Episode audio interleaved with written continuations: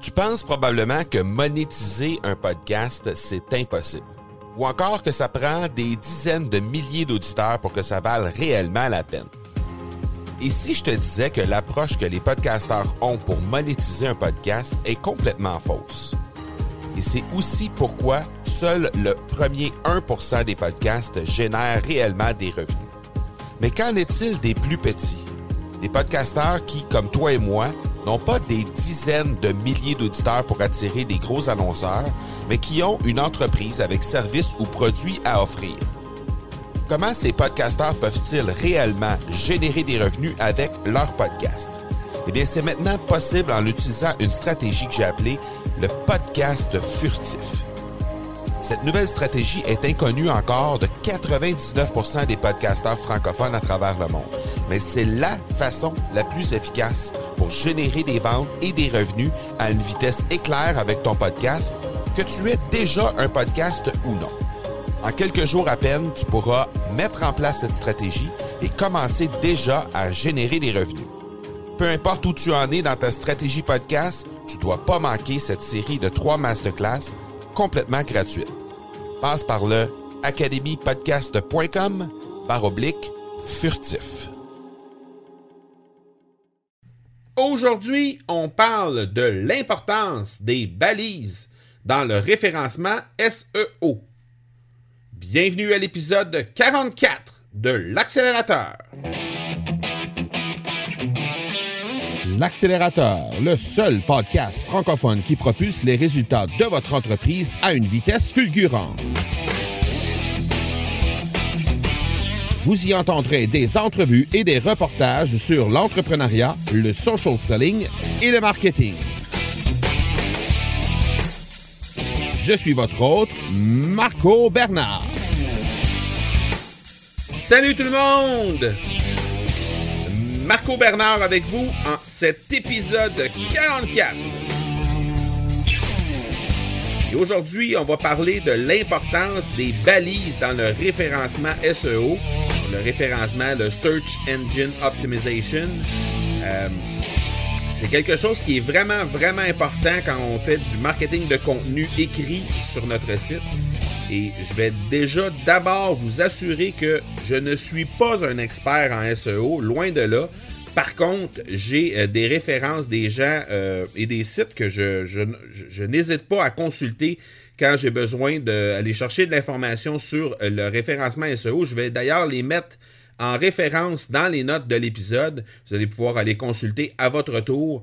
Et euh, je vais déjà vous dire, il y a Moz que j'utilise énormément là-dessus. Et il y a aussi le marketeur très, très, très reconnu qui est un spécialiste du référencement naturel qui s'appelle Neil Patel, que je, recommande définitivement de jeter un œil de ce côté-là.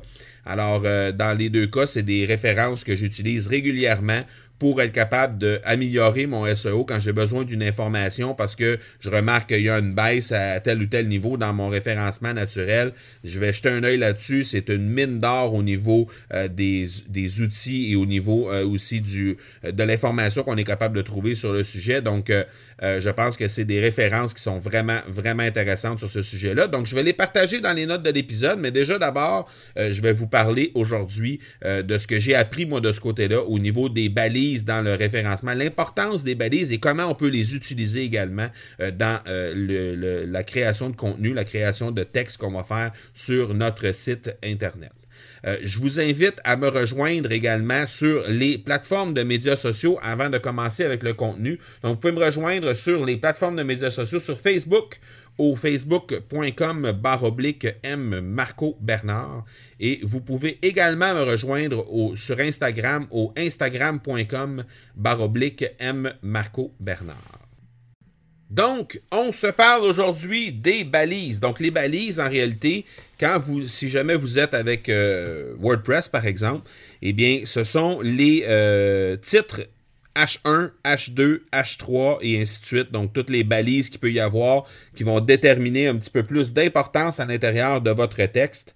Donc, euh, c'est définitivement très, très, très important parce que, par exemple, dans le cas du H1, on parle euh, euh, de la première chose que les gens vont voir de votre texte, c'est le la balise H1. C'est-à-dire que c'est ce que, euh, quand vous allez faire des recherches dans les, résultats de Google, ce que vous allez obtenir, ce sont les H1 que les gens vont avoir fixés pour leur texte. Donc, c'est ça que vous allez être en contact avec en premier. Donc, c'est définitivement très, très, très important de le fixer de la bonne façon et de vous assurer que ça représente définitivement ce que euh, vous allez parler, ce dont vous allez parler à l'intérieur de votre texte. Donc, prenez le H1 un peu comme un titre, le titre d'un livre.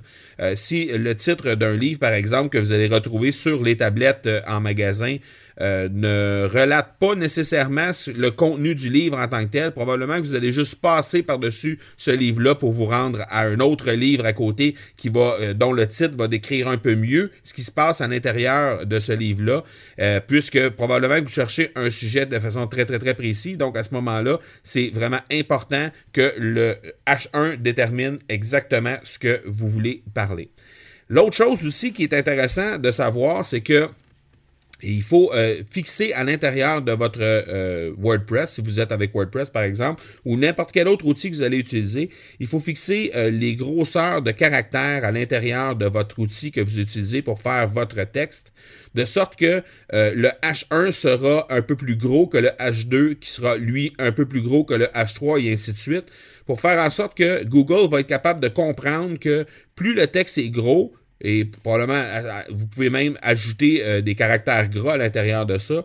Euh, mais plus le texte est gros, plus il a de l'importance à l'intérieur de votre texte. Donc, par la suite, la façon que vous allez construire votre texte, eh bien, vous allez être en mesure d'établir par ordre d'importance les trucs que vous voulez que Google prenne en note et euh, qui vous référence pour ces, ces mots-là, cette terminologie-là que vous allez utiliser à l'intérieur de vos textes.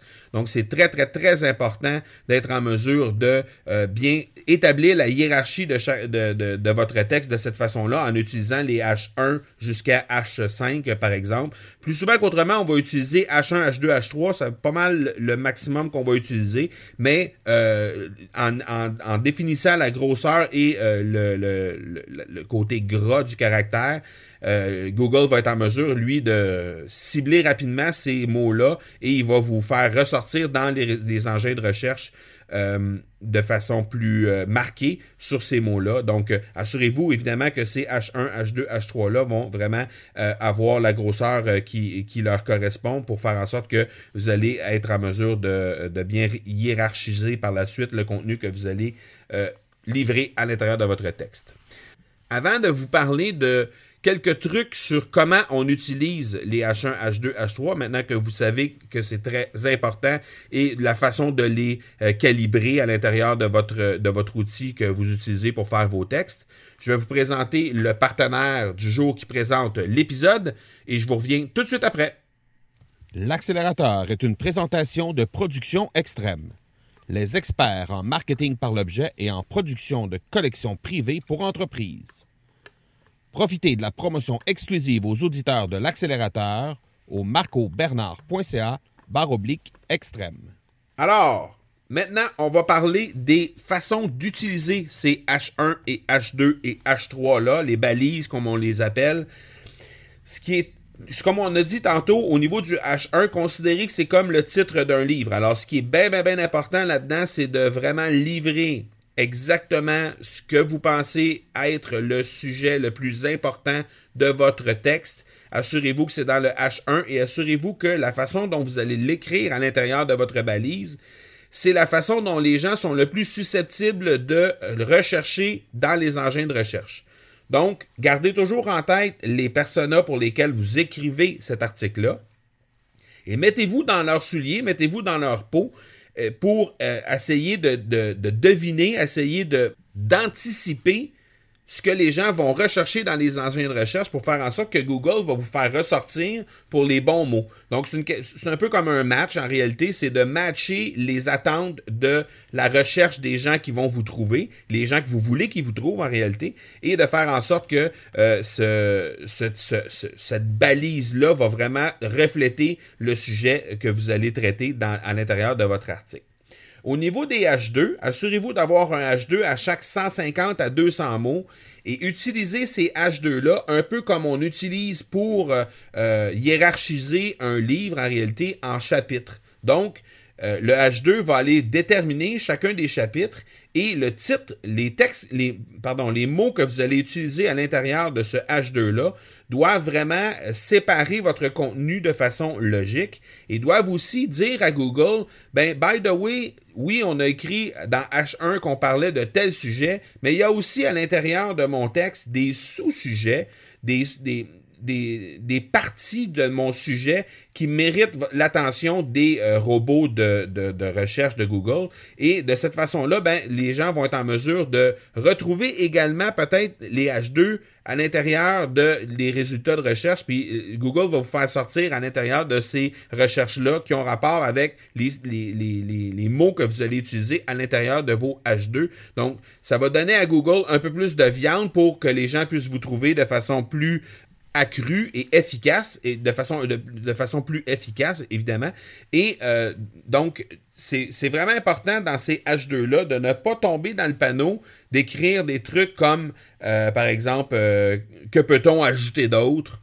tu sais, c'est pas des choses qui ajoutent nécessairement au contenu à l'intérieur même de votre, de votre article et c'est pas des choses que Google va, va, va retrouver à l'intérieur de votre article et va bonifier, dans le fond, euh, au niveau des résultats de recherche, votre texte. Donc, dans, la façon d'utiliser les H2, assurez-vous que les termes que vous allez utiliser sont en lien avec votre sujet et peuvent justement vous aider à bonifier votre résultat de recherche, votre rendement au niveau des recherches dans Google. Donc, choisissez-les de façon très, très efficace et euh, de façon judicieuse également pour faire en sorte que Google va vous aider à ressortir encore mieux en, lisant les H2 que vous allez insérer à l'intérieur de votre texte.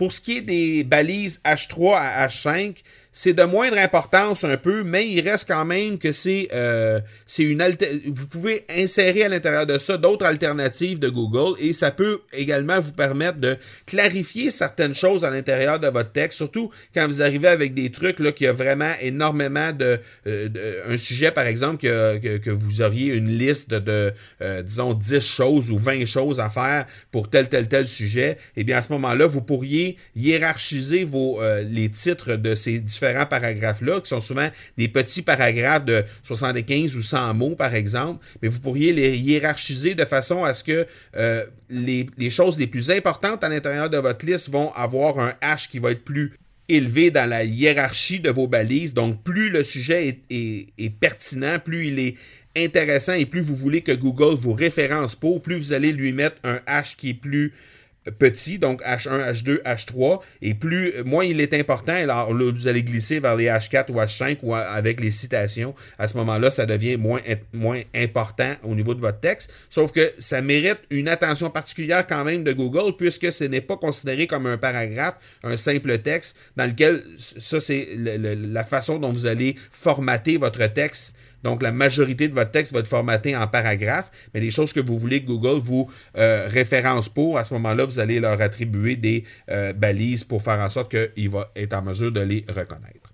Alors, j'espère que ça vous a aidé au niveau de comment travailler avec vos euh, balises et ça vous a également aidé à réaliser à quel point c'est important de bien faire les choses au niveau de, des balises que vous utilisez dans votre texte. ça termine l'épisode 44. Et je vous invite, avant euh, de vous quitter, à partager l'épisode que je viens tout juste de vous présenter à quelqu'un peut-être qui a un peu de difficulté à ressortir dans les engins de recherche. Donc peut-être vous pourriez lui partager cet épisode-là pour faire en sorte qu'il euh, puisse trouver de l'information par rapport à ça. Peut-être que c'est juste un petit quelque chose, un petit coup de pouce qui pourrait euh, l'aider au niveau de son référencement. Donc n'hésitez pas à partager cet épisode-ci. N'hésitez pas aussi à me rejoindre sur les médias sociaux au facebook.com baroblique M Marco Bernard, sur Instagram au instagram.com baroblique M Marco Bernard, ou encore par courriel si vous voulez me partager euh, peut-être des invités que vous aimeriez que je reçoive ou encore des sujets que vous aimeriez que j'aborde. N'hésitez surtout pas à le faire, ça me fait très très plaisir. Je vous lis et je vous réponds tous et toutes. Donc, euh, euh, vous n'hésitez pas à le faire par courriel également au parler, P-A-R-L-E-R, à commercial marcobernard.ca. Voilà qui termine notre épisode 44. Alors, je vous donne rendez-vous dans quelques jours pour l'épisode 45. D'ici là, soyez bons, soyez sages Et je vous dis ciao!